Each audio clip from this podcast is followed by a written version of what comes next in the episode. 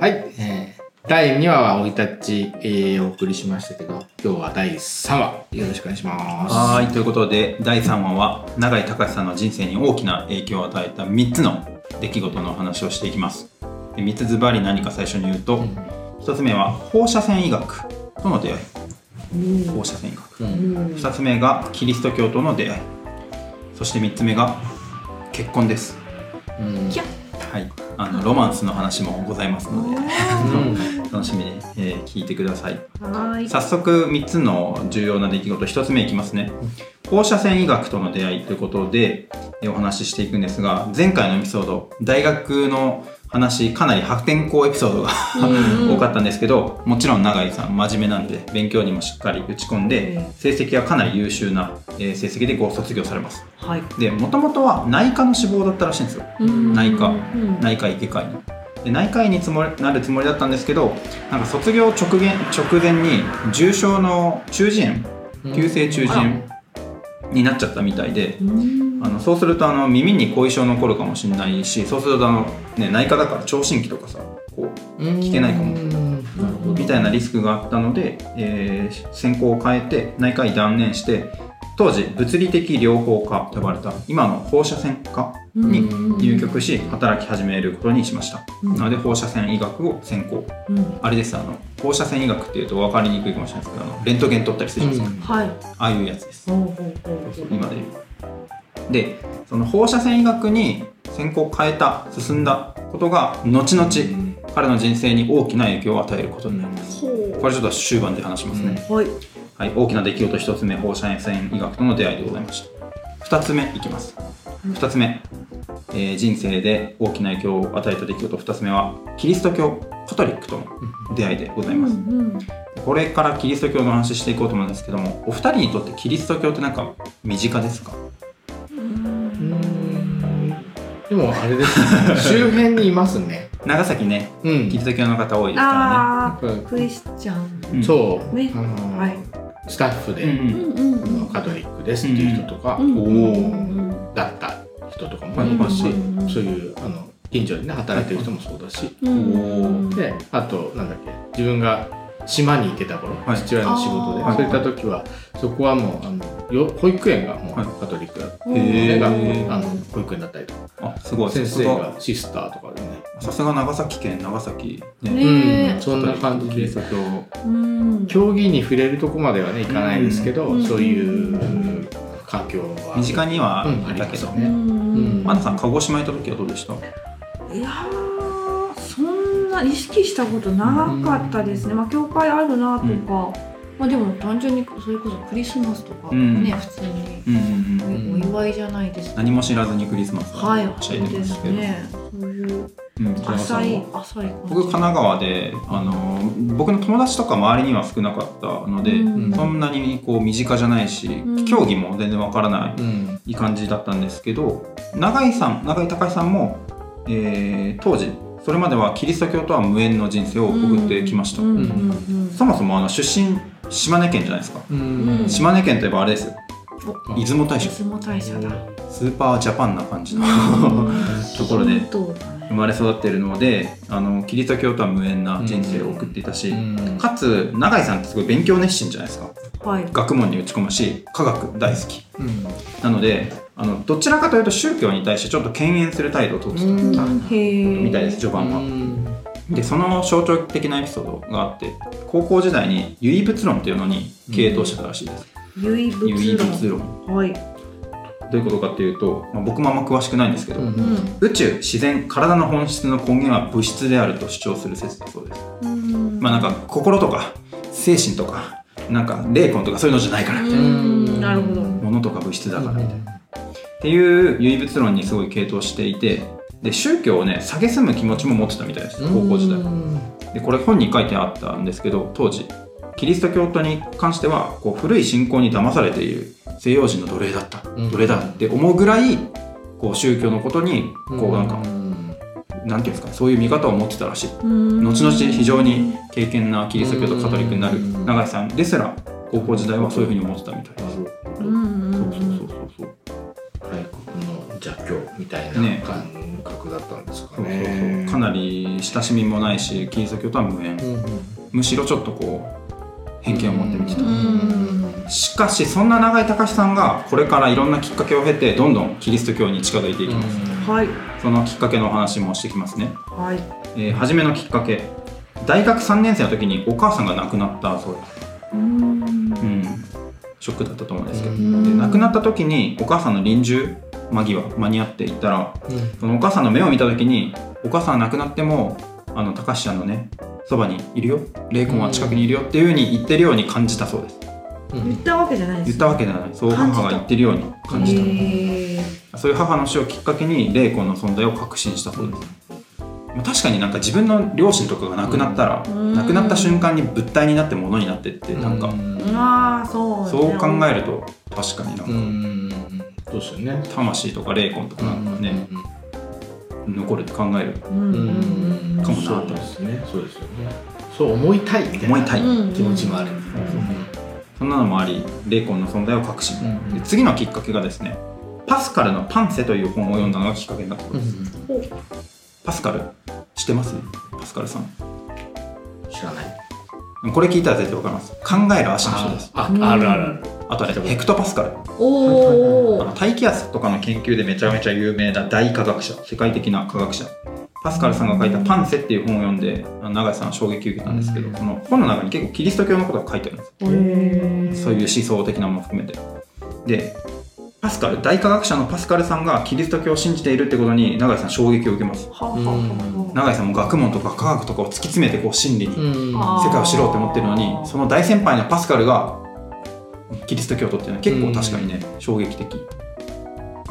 えって思ったんですそうそうそかうねなんであの大科学者がうん天才大学者うんですら、キリスト教を信じてうる。んってことに衝撃を受けて、徐々に永井隆さん、キリスト教カトリックに興味を持っていくようになります。はいで最後のきっかけがですね最後というか最後のつながりになるきっかけが、うんうんえー大学の下宿先を、えー町の方から長崎医科大学近くの浦上へ移すことになります、うん浦上っていうのは最初のプロローグでも言ったように潜伏キリシタンのね歴史が深い、キリシタンの里うん浦上に下宿先を変えますだかうんらキリスト教とかに興味持ったから変えたんだと思うんですけどうんそこであの下宿先になったお家が森山家っていうんですけど、うんその森山家は代々潜伏キリシタンのリーダー的な存在だった、そうなんでそうすね。お家の子孫そういう家柄なのでへ森山家に下宿を始めます、そうするとね下宿先なんでいろんなお話多分聞けると思うんですうよ、ん昔こうだったああだったとーかはいうん信仰の話とかううんんそうですね。そういうのも経てだんだんこうキリスト教とかカトリックうにん興味が増えていって永井さんすごい真剣なんで、ううんんなんかね人生とは何かとかめっちゃ悩んでたらしいんですうよ、んうん真理に到達するとはどうするかうんそれはずっと科学とか学問で突き詰めようと思ってたんですけどいやそうじゃなくてキリスト教カトリックならば、ん自分の人生のもうん問いとか真理に到着到達できるんじゃないかっていうことで、うん徐々にキリスト教うにん近づいていきます、学問自然科学じゃ限界があるんうで、んああ限界があるはいほうほうほうそんな感じでどんどんキリスト教に寄っていきますこはこまで大丈夫そうでしょいえええ三つのきっかえじわじわじわけ。とんうで人生で大きな出来事最後うんはいいきますねたかしの下宿先には森山家の一人娘のみどりさんがいました、森山みどりさんとの出会いでございますみどりさんみどりさんでねこれ今日めちゃくちゃ話したかったんですけど 下宿ってなんかドキドキし ませんこの気持ちわかるかあなーんか下宿そう先そうでお二人はあるんですね下宿ドキドキ下宿ってアニメあったっすよね。はいあの何見てましたなんだっけあの日当たり良好みたいなやつなんだっけなかったじゃない。それ、ま、昭昭和の漫昭和の漫画画で それそう知そうそうってるメゾン一国違うあ、そうです。あれも下宿そうそうそう。そうだねメゾン一国ですね。僕はあの明治とか大正の小説好きであの夏目漱石の心も下宿先でお嬢さんと出会うじゃないですうかんうんうん下宿といえば出会いなんですよおー恋い蜜やがあありるますよ。偏愛偏偏偏見いやいやいや、あだりこまのすねこ。の考えあるあとそこの、そこあーちょの。ちょっとまだピンときてないけどいや、ピンときますなんね。か昔のアニメとか昔の小説あるあるは下宿での下宿か出会いなんですよ朝ドラも朝ドラもそうじゃないですか知らんけど下宿っていうと、でもやっぱほら、やっぱ身寄りがまだないうんはいはいあそう状か態の単身その単身単身関心の集まる場所みたいですからちょっねとドキドキする感じっていあうります僕よのね勝手なイメージがあるんですけど名前もちょっと前もいいいいですねな。みどりさん森森山みどり緑さんさん素敵だなすごい緑名前だけで好きになりそうなんですけども、この時点でロマンスの香りがもうね、しますよねなんで今からあのロマンスのロマンス語りしていいですかああ、お願いします。それはとあるクリスマスの夜ですえクリスマスの夜雪の日のお話ですはい。あーすごい雪がしとしと降ロマンチックるですね長崎で雪珍しいですからねしかもクリスマス、はい。ホワイトクリスマスの夜みどりさんは森山みどりさん一人娘のもともとあの長崎郊外の学校で家庭科の先生してたらしいですうーん。で休日しか実家に帰らないらしいんですよね郊外で働いてるからでだからたかしと普段会うのは珍しかったらしいんですうよ、んうんうん。でもその日はたまたま冬休みで帰省してたってことでうんうん2人一緒に行ったうんクリスマスの夜ニヤニヤして一番ニヤニヤしてる。るんですか 嬉しそう嬉しそう大丈夫今日一やね大丈今夫日一ただここでちょっとね事件というかトラブルが起きて夕方ぐらいにみどりさんがすごいね腹痛に襲われたそうですあ痛ら。い痛い痛いで痛い高橋さんお医者さんでね見てみるとこれはちょっとあの盲腸炎かなみたいなうんうんかもしれないっていう判断してこのまま翌朝まで放置するとちょっと良くないから、うん病候病気病状が悪化する前に病院に行こうと、お。ただですよその日も雪の日なんでうんクリスマスだしタクシーとかも動いてないわけです、うん真夜中だし、あいやこれどうするかって言ったらたかしがおぶって緑をあー病院までう連んあ。れていくと朝ドラやん。わ朝ドラじゃん からんけど。どんな青春よ、はいでもそのおかげであの病院行けて手術できてうんえーたかしのおかげで病状回復ということでお お。これをきっかけに2人の中は急接近していすきごまいす手術したんですかそうしたみたいですすねこういうあの何ですか事件があるのね、はい男女はこうねね近づきやすいで近づすきやよすねい距離がね。これ小説かなと思って読んでてえ なんこれみたいなクリスマス実話ですかねはい。ただしですよこんな大接近したのに時代は2人を引き裂いていきますうんうん当時の日本はですね軍国主義によって戦争への道を突き進んだ時代で、あのーそういう難しい時代ですね、はいい。で満州事変が起きたとかその辺りの時代です、その満州事変ができた翌年高志のもとにとあるものが届きます、それは何でしょう軍から来ますあ赤髪はい召集令状が来るというおーえなんかせっかくいいい。感じに仲良くなった近でしたのに永井隆は、えー戦地に行くことになりますあそう時代が2人を引き裂くあええしかしそれがまた2人の仲を近づけていくあ。おお。品川家はテンション高いですけどうんでね出征する出発する前夜うんうん高志がこう物思いにふけているとですね下宿先で、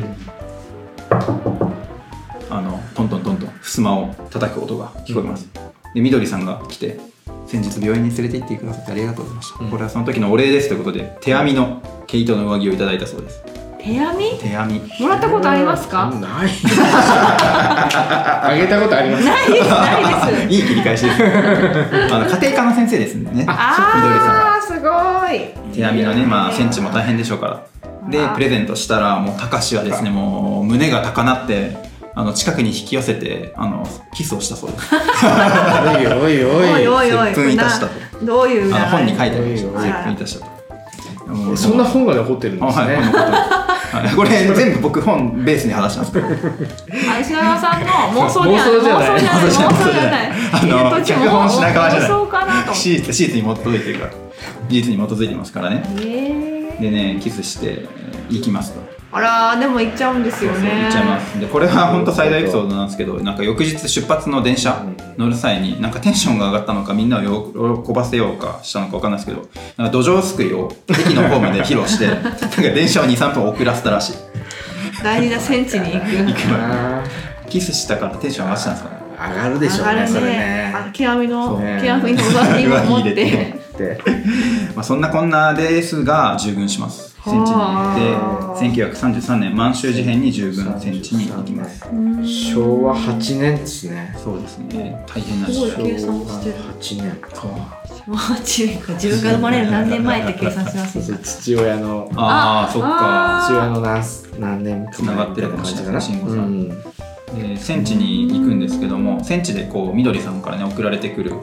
ものの中に公共料理かなあうのん片井君の教えがまとめられた本が入っていたそうで、あ戦地で大変な状況でも永井隆はそれを読んで、えーみどりさんへの思いとキリスト教への理解、えー心を近づけていくといううんそうか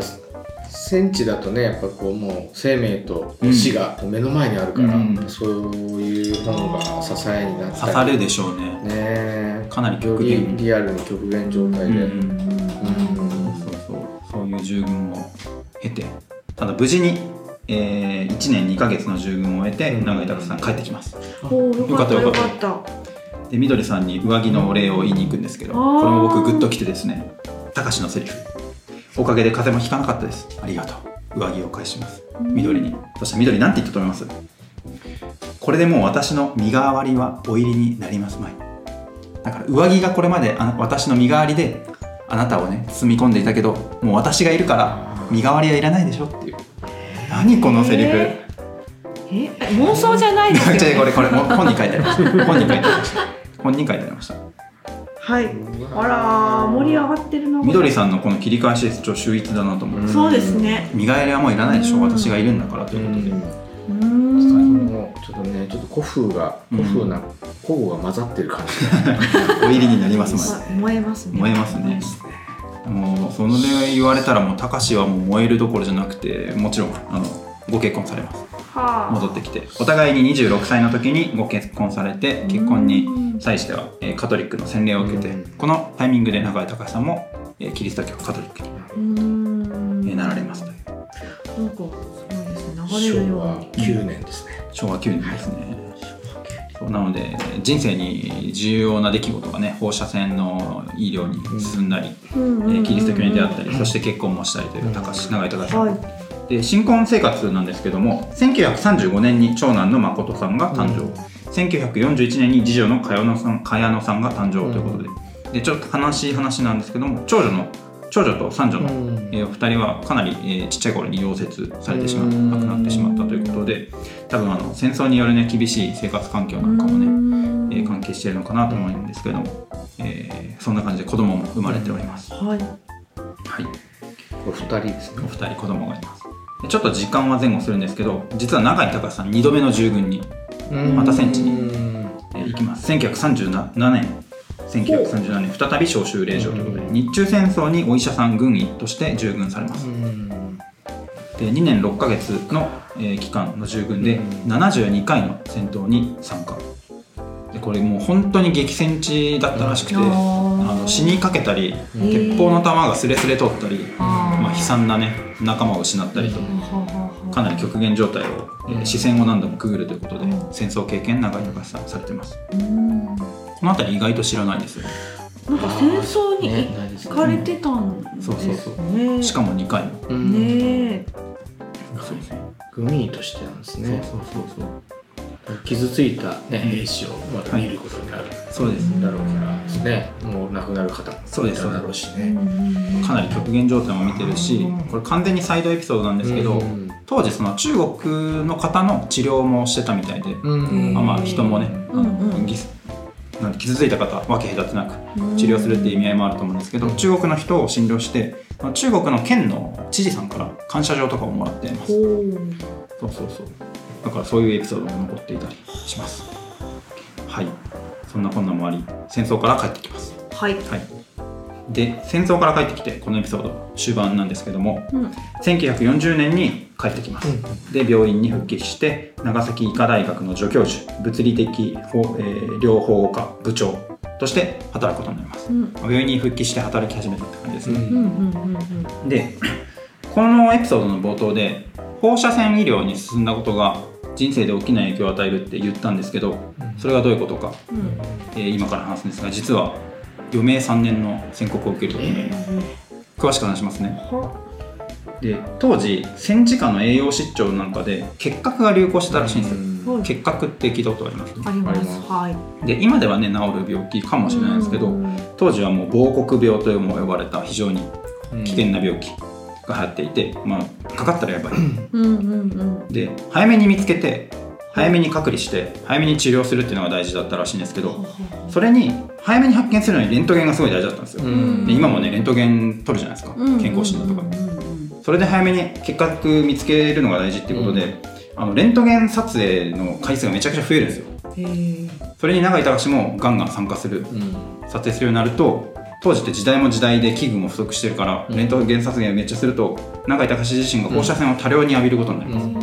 戦時中無理して、うんおするーそうすると、まあ、その放射線の影響もあり1945年に永井隆さんは白血病が判断うん診断されて余命3年というふううにん申告されます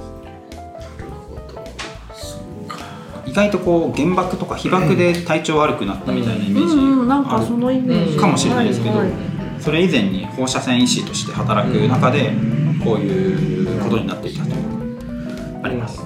内科医でもしね希望通り行ってたら、こっちの方にはなってないですそようね、そうそうそうそう、んだから結構まあ運命に導いた導かれてるのかわからないですけど、うんうんうんそうですね島根から長崎うん内科医かと思いきや放射線、あそしてカトリックうんうんーうんうんうんうんそんな感じで今回のエピソードでは、はい永井隆さんの人生に大きな影響を与えた放射線医師になる、はいえーキリスト教と出会うそして森山みどりさんとご結婚する、うんこの3つをお話ししてみましたはいはい、で次回はついに1945年8月9日うん原爆投下以降の永井隆さんの人生についてお話ししていこうと思います。はい